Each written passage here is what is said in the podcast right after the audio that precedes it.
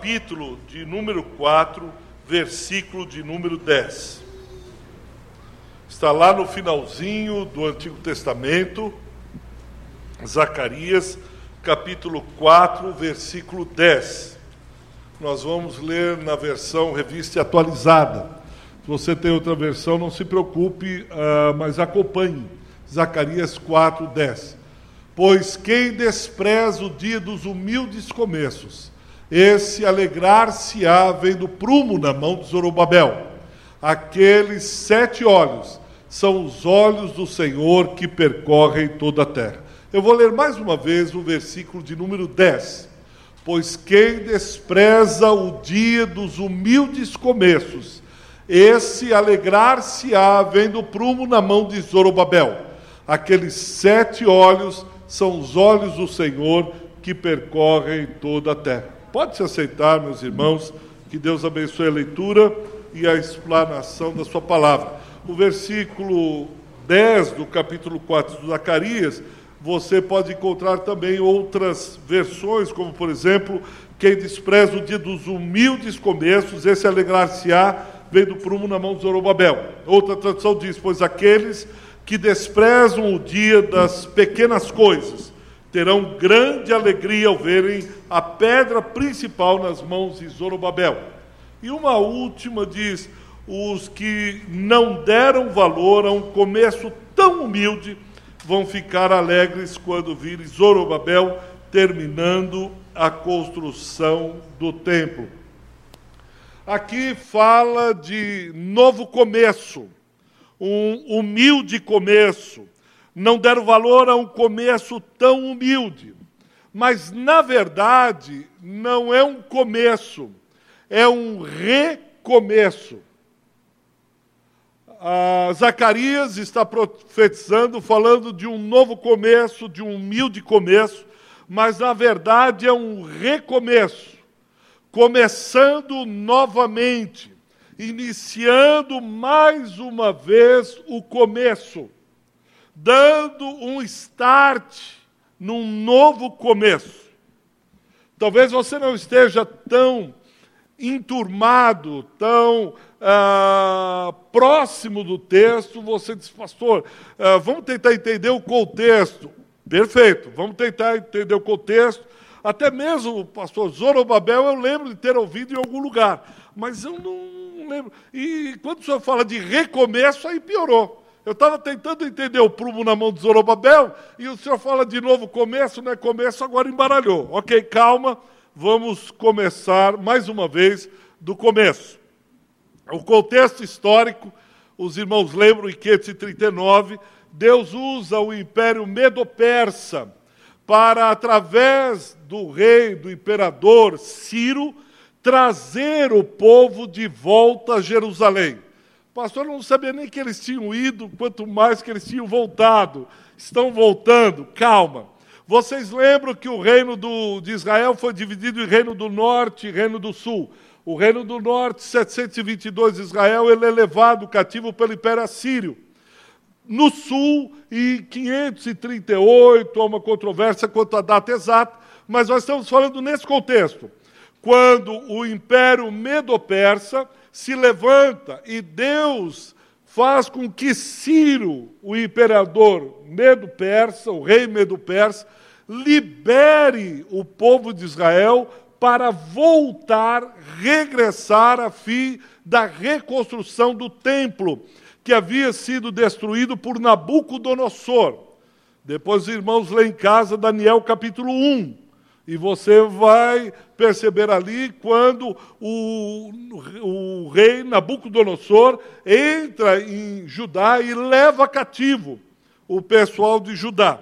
Por exemplo, você pode ver isso lá em Esdras. Eu queria que você abrisse ali Esdras, capítulo de número 5. Esdras 5 você pode ler o versículo 13 para entender o que eu estou falando. Eu estou querendo ambientar você acerca dessa palavra de Zacarias, Esdras 5:13. Deus, o povo de Israel, que é Judá no caso, vai voltar em três levas, Quem irá liderar é Zorobabel, Esdras e Neemias. Então, olha como a Bíblia é um tomo só, um livro só. Esdras 5,13. Porém, Ciro, rei da Babilônia. É mesmo, pastor, só acabou de falar dele. Como é que ele aparece em Esdras? O senhor está falando de Zacarias. Está contando a história do retorno do povo depois de 70 anos de cativeiro babilônico. Ciro, rei de Babilônia, no seu primeiro ano, deu ordem para que esta casa de Deus se edificasse. 14 também os utensílios de ouro, prata da casa de Deus, que Nabucodonosor levara do templo que estava em Jerusalém, e os meteu no templo de Babilônia. O rei Ciro os tirou de lá e foram dados a um homem cujo nome era Sesbazar, a quem nomeara governador. Mas isso também está em Esdras. Vamos abrir lá em Esdras, um pouco mais para frente, um pouco antes é, capítulo 1, aí nós estamos em Esdras, desculpe. Eu estou com a gel na cabeça, não sei porquê. Esdras, capítulo 1, veja o versículo de 1 a 4. Estão, Esdras, de 1, capítulo 1, de 1 a 4. Está falando desse retorno que nós lemos lá em Zacarias no primeiro ano de Ciro, rei da Pérsia, para que se cumprisse a palavra do Senhor por boca de Jeremias. Jeremias havia profetizado que o povo iria retornar do cativeiro. E ele está falando sobre isso. Despertou o Senhor o espírito de Ciro, rei da Pérsia, o qual fez passar pregão por todo o seu reino, como também por escrito, dizendo: Assim diz Ciro, rei da Pérsia o Senhor Deus dos céus me deu todos os reinos da terra, me encarregou de lhe edificar uma casa em Jerusalém de Judá. Quem dentre vós e de todo o seu povo seja seu Deus com ele, e suba a Jerusalém de Judá, e edifique a casa do Senhor, Deus de Israel, ele é o Deus que habita em Jerusalém. Até aqui. Você percebe? Agora, voltando lá a Zacarias, esse povo está retornando para construir, ou melhor, reconstruir o templo que foi destruído. Quem está à frente da reconstrução? Zorobabel, depois Neemias, depois Esdras. Eles vão retornando e voltam em três levas. Eles voltam em, em três grupos, liderados por esses três que eu acabei de mencionar. Por isso, então, você entende que eu disse, é um recomeço, porque nós lemos o versículo 10, dizendo que quem despreza, quem menospreza os humildes começos, né? Quem olha e diz, ah, mais uma vez, ah, de novo, quantas vezes você já tentou, quantas vezes você já investiu, quantas vezes você já falou que ia reconstruir, quantas vezes, pode deixar esse versículo aí, quem despreza o dia dos humildes começos, ele se alegrará vendo o prumo, ou seja, a, a, a construção, a reedificação, sendo colocado em pé novamente. O prumo é medido, o, pedreiro coloca, o construtor coloca o prumo para medir, para ver se está reto, se está tudo correto. Então aquele que despreza verá, se alegrará ainda com esse humilde começo. Porque os olhos do Senhor estão por sobre toda a terra. Deus está atrás disso tudo. Mas como todo recomeço, como todas as vezes que nós nos colocamos a, a serviço, quando nós dizemos, olha, mais uma vez, começar de novo, é, levanta, sacode a poeira, vamos de novo. Como sempre, de alguma maneira, de alguma forma, nós encontramos problemas. E não foi diferente com Israel que está voltando para a reconstrução do templo, segundo a vontade de Deus. Por quê? O povo volta empolgado, animado, ei, pipi, uh, aleluia, glória a Deus, chora, reteté, levanta a mão tal. Mas não deu um mês de alegria. Eles se prontificaram a fazer, eh, disseram que iam recomeçar, mas não deu um mês, eles começaram a coçar a cabeça, olhar e dizer, é, acho que não foi dessa vez. Você já começou alguma coisa? Recomeçou tantas vezes e parou na metade? Pois é, Israel é assim. E aí aconteceu isso com Israel. Eles voltam empolgados, animados, começam a reconstruir, mas param na metade. Param na metade. Há uma síndrome que ataca o povo de Deus. Chama síndrome das obras pela metade. Essa síndrome ataca a todos, indistintamente ela vai e faz com que a gente pare na metade aquilo que a gente tentou refazer, começar de novo. Mas o bonito da história, o que nos enche de esperança, é que Deus, os olhos do Senhor estão sobre toda a terra. E Ele não deixa os seus filhos pararem na metade. Ele os incomoda, porque Ele está olhando todas as coisas ao mesmo tempo, os olhos dele, sete olhos, é totalidade, estão sobre toda a terra. E ele levanta dois profetas, Ageu e Zacarias. Jeremias havia profetizado, está se cumprindo. O Senhor levanta Ciro, eles vão reconstruir. Param na metade. Deus levanta Ageu e Zacarias e diz: Oh, isso não vai parar na metade. Eu não vou deixar você caído no meio do caminho. Eu não vou permitir que você fique aí largado na beira da estrada. Eu me recuso a deixar você aí nessa posição que você se encontra. E o interessante, se você ler depois profundamente o texto, o problema não tem nada a ver, a dificuldade não tem nada a ver com a questão financeira. Porque depois o Senhor vai falar em Ageu que levanta para profetizar para o povo, dizendo que ele é o Deus do ouro e da prata e que ele enviaria recursos assim que o povo precisasse, não faltariam recursos. Então o povo não parou por causa da área financeira. Não era a área financeira. Não era a área política, porque Deus levantou Ciro. Ele é o imperador bambambam bam, bam, na época.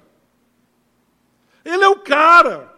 Ele tem as armas e o poder na mão. Então não era econômico, não era por dinheiro que o povo parou, não era questão política que o povo parou, não era questão social. Ah, mas também é muita agitação, é, o povo está muito assim, é, sei lá, eu fico meio. Não, não era. Não era questão dos inimigos, dos invasores que eles estavam expulsando, não era. Pastor, diga logo qual era o problema. O problema estava no coração e na mente do próprio povo.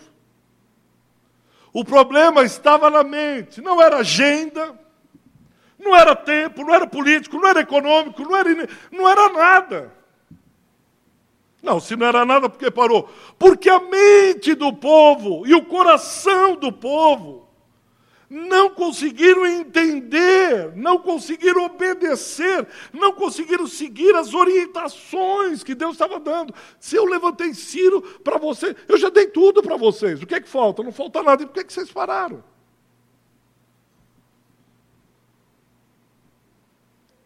Eu tenho assistido ultimamente aquele doutor Nau. Pessoal lá com 300 e poucos quilos. Eu não sei porque eu assisto esses programas mas eu fico, acho que para me motivar, talvez, alguma coisa assim. E quem já assistiu, ele é duro. Ele é duro, e eu estou assim, sendo fã daquele velhinho, a maneira como ele trata. E aí, esses dias eu estava com a Vânia, né? a gente estava assistindo uma mulher de 300. E aí, ela está voltando, ela tem que voltar à consulta, porque o doutor Nau, para quem não conhece, ele só opera se a pessoa mudar o quê? Interessante, ele diz: não adianta eu operar, fazer uma bariátrica, fazer qualquer coisa, se você não mudar a sua mente. Você precisa ter disciplina. Quando vê aquele x-salada, ketchup, bacon, maionese, aquele copo de dois litros de Coca-Cola, um calor estourando, você precisa olhar e diz: bacon não faz bem à minha saúde. Maionese não é bom. Eu estou com gordura na, na veia, no fígado, eu não posso. O doutor Nal diz: enquanto você não mudar o seu hábito, isso está na sua cabeça, na sua mente, eu não vou operar você. Doutor Nal, por que o senhor está sendo duro? Aí ela chora. E uma delas estava voltando, e ela já veio dizendo assim, vai passando a câmera, disse: Eu sei que o doutor Nal vai me pegar no pé. Eu fiquei pensando em mim, alguns chegando e disse: Eu sei que o pastor vai chegar e falar um monte. Eu sei que minha mãe vai dizer isso e isso. E ele vai falando. Ela vai dizendo assim: Eu sei, mas eu estou com muitos problemas. Eu fiquei olhando para aquela moça, ela estava com duzentos e poucos quilos, tinha que emagrecer. Ele deu uma meta e ela se desculpa: Ah, mas eu também estou tão corrido, eu só comi um pedacinho de pizza. Não, o doutor não vai ter que me entender. E você vai vendo as desculpas. E eu disse: Eu já ouvi isso em algum lugar. Eu já ouvi, mas irmã, você não fez isso? Ai, pastor, o senhor não imagina. O senhor não imagina. Se eu contar, o senhor chora. E o doutor Nau, ele é baixinho assim, ele diz: Você engordou. E aí ela, ela teve a cara de pau. Ela disse: Ah, doutor Nau, mas eu não comi. Ele disse: Você não saiu da sua dieta? Não, doutor Nau, eu não saí. Ele disse: Então como é que você engordou? Era para você é, emagrecer 10 quilos, você engordou 2. É, doutor Nau, eu comi um pouquinho. Aí ela vai, e ele vai, ele é muito duro, assim, incisivo. Ele, ele, eu queria conhecê-lo. Ele é cheio de amor, mas ele vai até o ponto que a pessoa chega e diz: Eu comi mesmo. Aí ela explode, né? Eu também não volto mais aqui. Eu quero ir para onde? A, a, maioria. Eu quero ir para minha casa. Eu quero ir para minha casa. Eu não aguento mais esse hospital, o mundo. Aí ela começa a colocar culpa, responsabilidade em todo mundo. Ela só não fez, ela só não seguiu a dieta, o povo só não foi reconstruir o templo como ordenado por Deus, por causa disso, A, B, C, D, D, F, é minha família, é meu emprego, é tal, tal, tal, tal, tal, e ele vai falando. E aí Deus diz: Eu vou levantar Ageu e Zacarias para animar o povo. Vocês precisam é, cumprir, isso é importante para vocês. E o que a gente precisa se lembrar? O que, que nós precisamos? Pedir que o Espírito Santo nos convença, a fim de que a gente assuma esse compromisso com Deus. A primeira coisa está lá, agora sim, Ageu. Ageu é um livro antes de Zacarias, nós acabamos de ler. Ageu capítulo 1, versículo de número 6.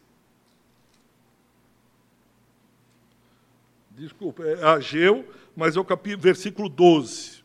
1, 12. A primeira coisa que você precisa entender.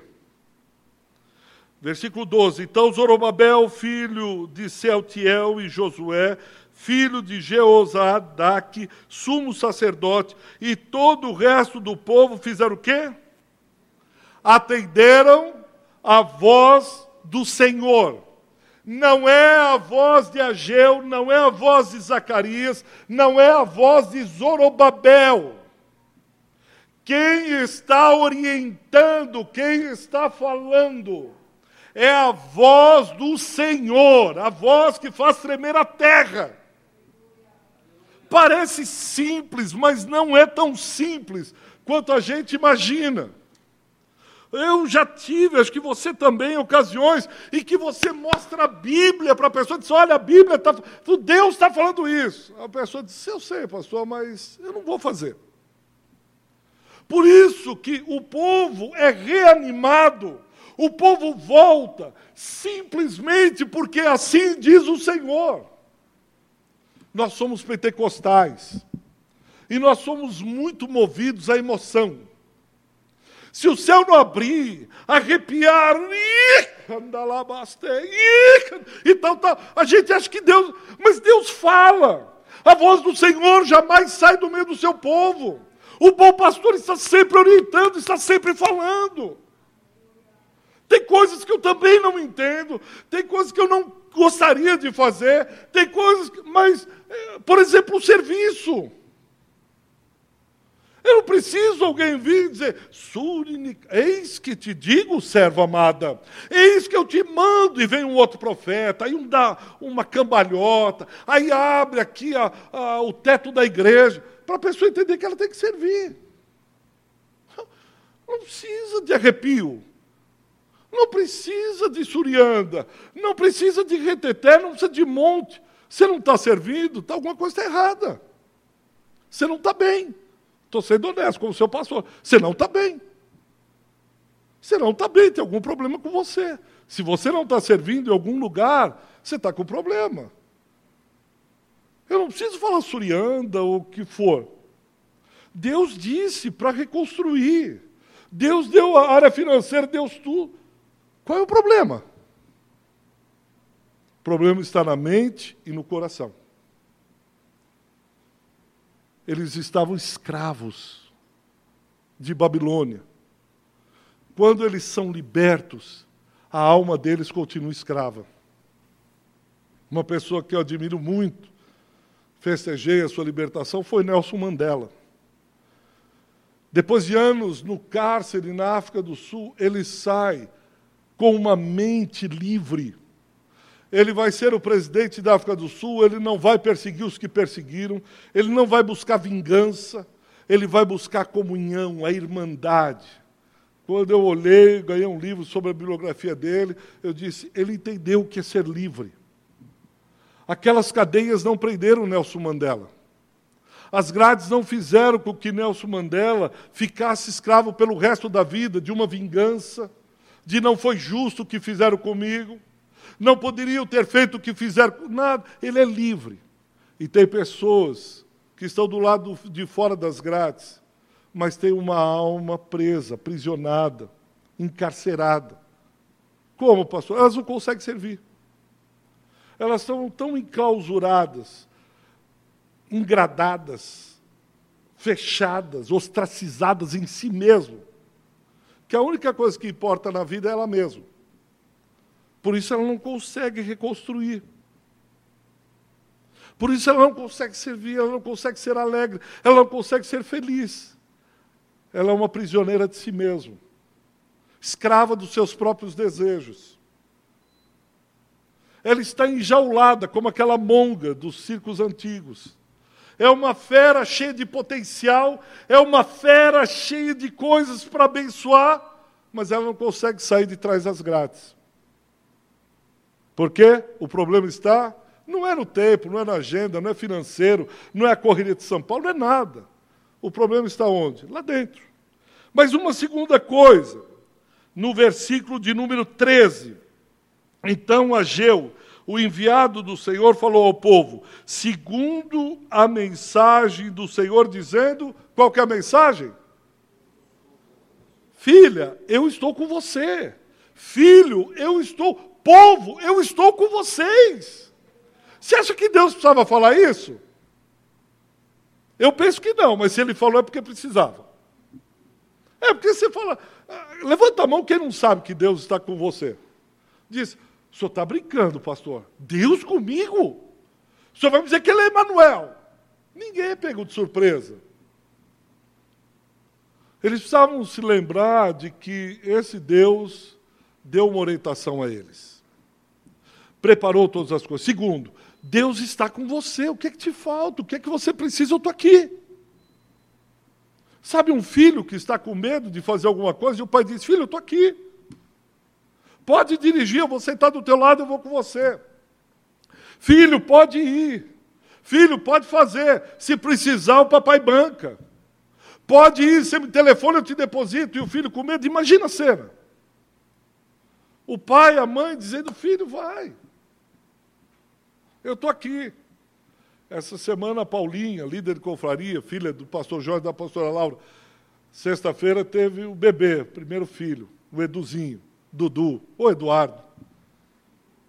E aí a pastora Laura estava filmando e transmitindo, como dizendo: Filha, mamãe está aqui. Ai, mas eu vou ter filho, eu já tive três, pode ir. O papai estava lá e disse qualquer coisa, eu sou médico, se precisar eu ajudo. E o titio está intercedendo em casa, fica tranquilo. A, a vez dele vai chegar, mas fica tranquilo, ele está orando. Quer dizer, a igreja está orando, os amigos estão juntos. Pode ir, tem um neném, nós estamos aqui, está tudo certo. Deixa eu te perguntar, o que é está te metendo medo? Para você recomeçar? Meter as caras de novo num negócio? Começar de novo a repensar e sonhar com a sua família? O que está te metendo medo para você começar ah, mais uma vez? Qual é o problema? Ah, mas é a 28 e daí? 39 50 primeira e daí? Sempre há tempo Sempre é oportunidade. Coragem, o Senhor está convosco. O Senhor está no meio de vocês. O Senhor vai ampará-los, vai ajudá-los. Está com medo do quê? Vamos em frente. Pastor, eu já tentei tantas vezes, e daí? Quem não tentou? Bem-vindo ao clube. É isso mesmo. Você vai tentar até o fim. Por último, a G114. O Senhor despertou o espírito de Zorobabel,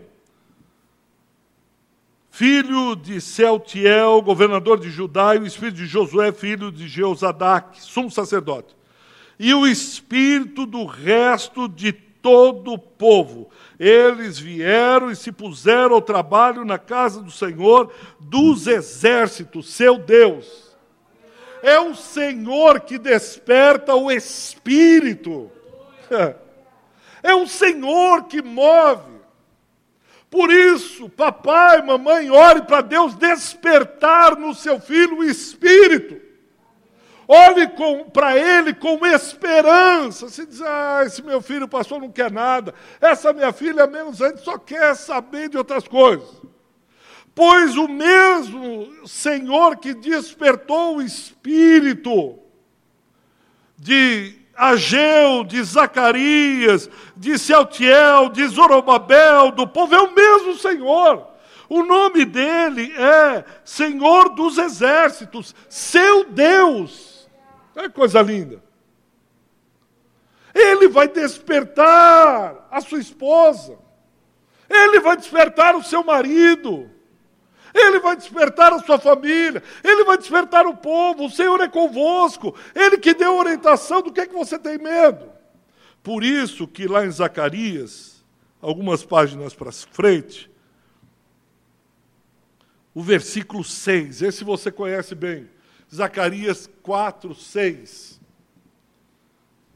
É o Senhor que desperta, é o Senhor que está no meio de vós, é o Senhor que ordenou. Por isso ele diz lá, Zacarias 4, 6: Não por força, nem por poder, mas pelo meu espírito, diz quem?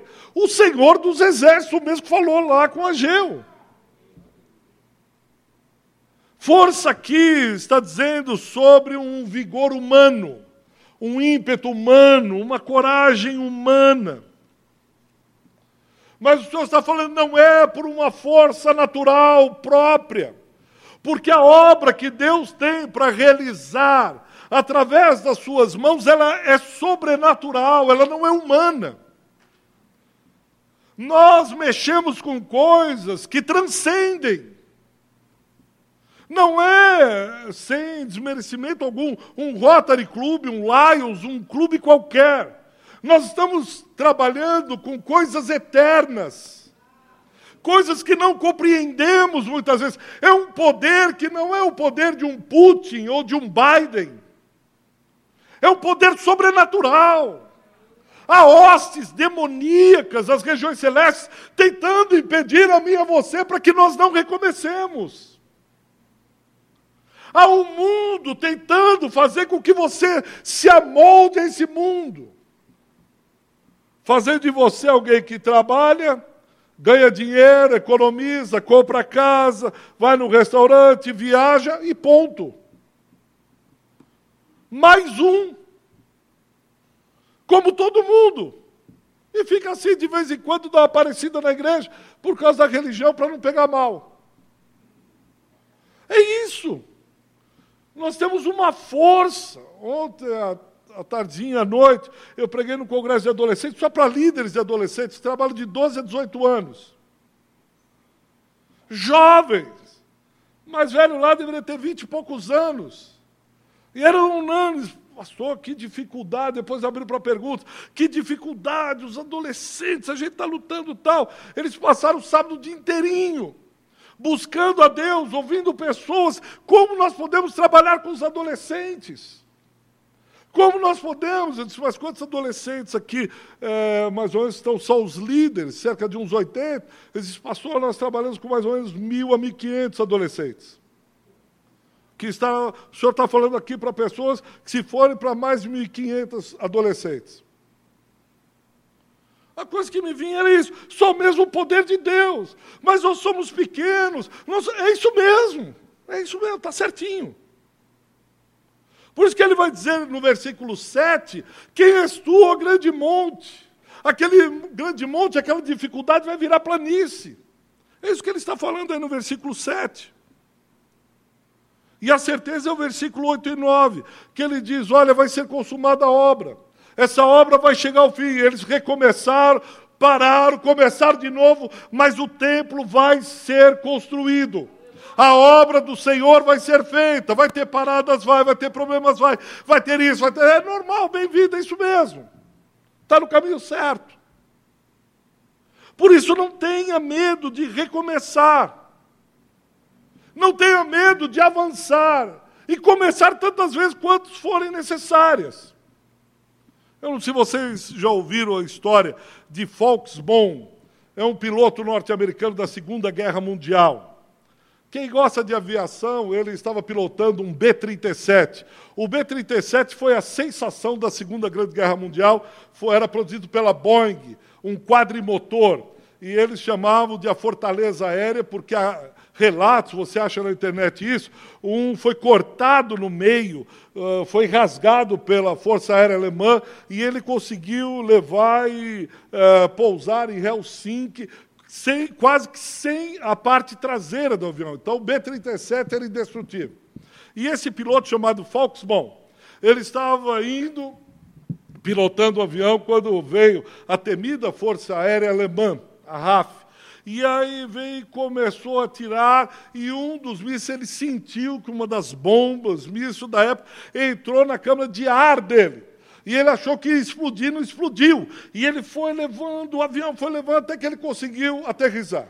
Chegando na base do Texas, ele chamou o mecânico de, de, aviões lá e disse: Olha, eu fui acertado minha câmara de gás, uma bomba pegou lá, mas não explodiu.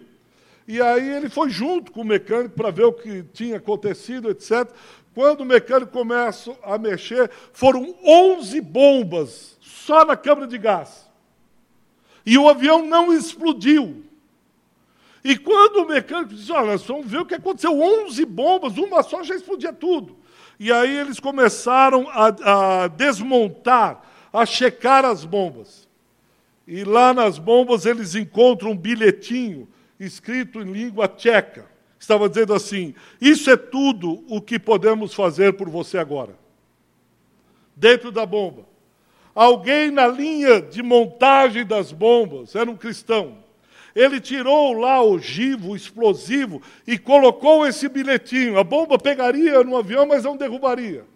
E lá estava escrito: Isso é tudo o que nós podemos fazer por você agora. Nós não estamos no fronte, nós não conseguimos parar Hitler, nós não conseguimos parar Mussolini, nós não conseguimos parar ninguém. Mas o que nós podemos fazer agora, esse humilde começo, essa coisa que parece pequena, salvou a vida de muita gente.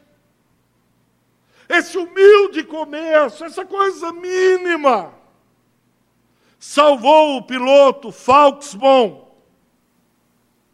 é um menino com pedra, algumas pedrinhas na mão que derrubam os gigantes. Não é o dízimo dos ricos e dos milionários, mas é a oferta da viúva pobre que dá tudo o que tem. Não foram sacerdotes sofisticados da época de Jesus que morreram naquela cruz, mas foi o marceneiro, o filho de Deus. São essas pequenas coisas Ah, mais um rabino enterrado, mais um rabino morto pelos sofisticados sacerdotes, pelo poderoso Império Romano. Que poderá fazer um rabino morto enterrado? Eu e você sabemos o que ele pode fazer. E depois de dois mil anos nós estamos aqui, porque o rabino dos rabinos, o mestre dos mestres, o Filho de Deus foi enterrado. E ele ressuscitou está sentado à direita de Deus Pai Todo-Poderoso, onde há de vir a julgar os vivos e os mortos. O que é que você tem na mão? Qual é o humilde recomeço que você começará? Moisés tinha uma vara na mão. Deus usa essa vara para abrir o mar vermelho. Davi, como eu disse, tinha algumas pedrinhas. Sansão tinha uma queixada de burro fresco. Foram mais de mil filisteus. Raabe, o que é que você tem? Eu tenho só uma corda vermelha. Pois Deus vai usar essa corda vermelha Maria, o que é você? O que é que você tem nas mãos? Eu tenho um vaso de alabastro. Pois bem, unja o mestre para a sua morte. Arão, o que é que você tem na mão? Eu tenho só uma varinha. Pois enfim, que essa vara que Deus irá florescer. Dorcas, o que você tem? Eu tenho agulha e linha. Pois comece nesse artesanato, Dorcas, porque o seu nome vai ser lembrado através de uma agulha e de uma linha todos foram usados por Deus. O que é que você tem nas mãos? O que é que você vai fazer com o que Deus te deu? Ele deu uma vara, deu uma agulhinha, ele deu uma Bíblia. O que é que ele deu para você? Quem sabe um dia desses, alguém pega um bilhete seu e lê: Isso foi tudo que a vovó podia fazer por você nesse instante.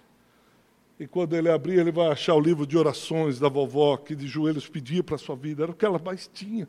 O que ela podia fazer era orar. Eu quero terminar fazendo uma pergunta a você. Se um dia você estivesse como aquele funcionário tcheco,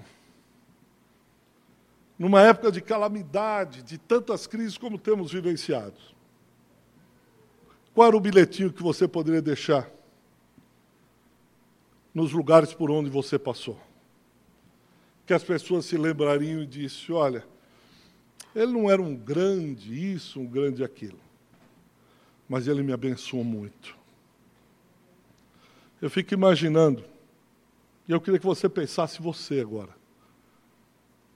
Quando as pessoas lembrarem de você, aqui na igreja, vamos começar por aqui. Elas poderiam dizer o que a seu respeito?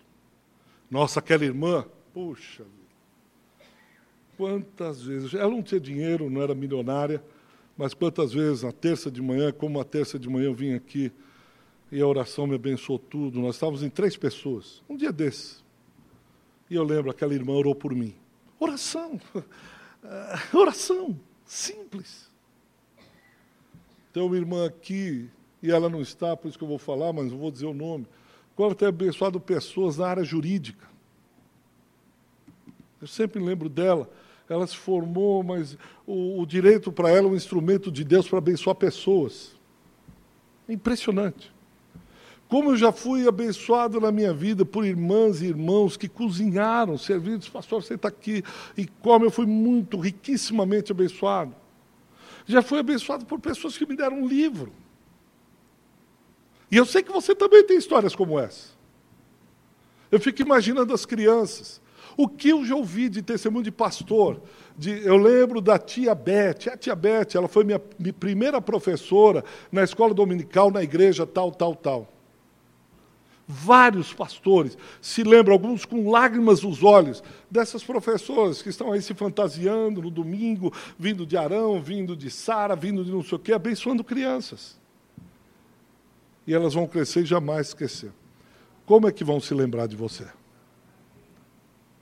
Como é que vão se lembrar de mim? Como é que vão se lembrar de nós? Lembre-se, a voz do Senhor está no nosso meio, o Senhor está conosco e o Senhor despertou o Espírito. Consumada está a obra. Abaixe sua cabeça aí no seu lugar mesmo, feche os seus olhos. Eu queria chamar os irmãos do louvor. E eu queria que você, nesse instante de silêncio, elevasse o seu pensamento a Deus e rogasse a Ele: Deus, eu quero, em nome de Jesus, que o Senhor desperte também o espírito. Não é por força, não é por violência, não é por forçação de barra, é pelo teu espírito. Senhor, me ajuda a ajudar alguém, me ajuda a servir alguém, o que é que eu posso fazer? E quem sabe, naquele lugar você se lembre desse piloto norte-americano escreveu: Isso é tudo que eu posso fazer por você agora. Eu posso abrir minha casa para você, hospedar confraria. É, eu posso, talvez, ajudar aqui com as câmeras. Eu posso contribuir, eu posso contribuir lá no, no, no, no trabalho. Não desista. Comece de novo, tantas vezes quanto for necessário. Mais uma vez, mais uma vez, mais uma vez. Assim diz o Senhor. Não despreze os pequenos recomeços. Não despreze os recomeços humildes. É pequeno, é só um negocinho. É só um comecinho.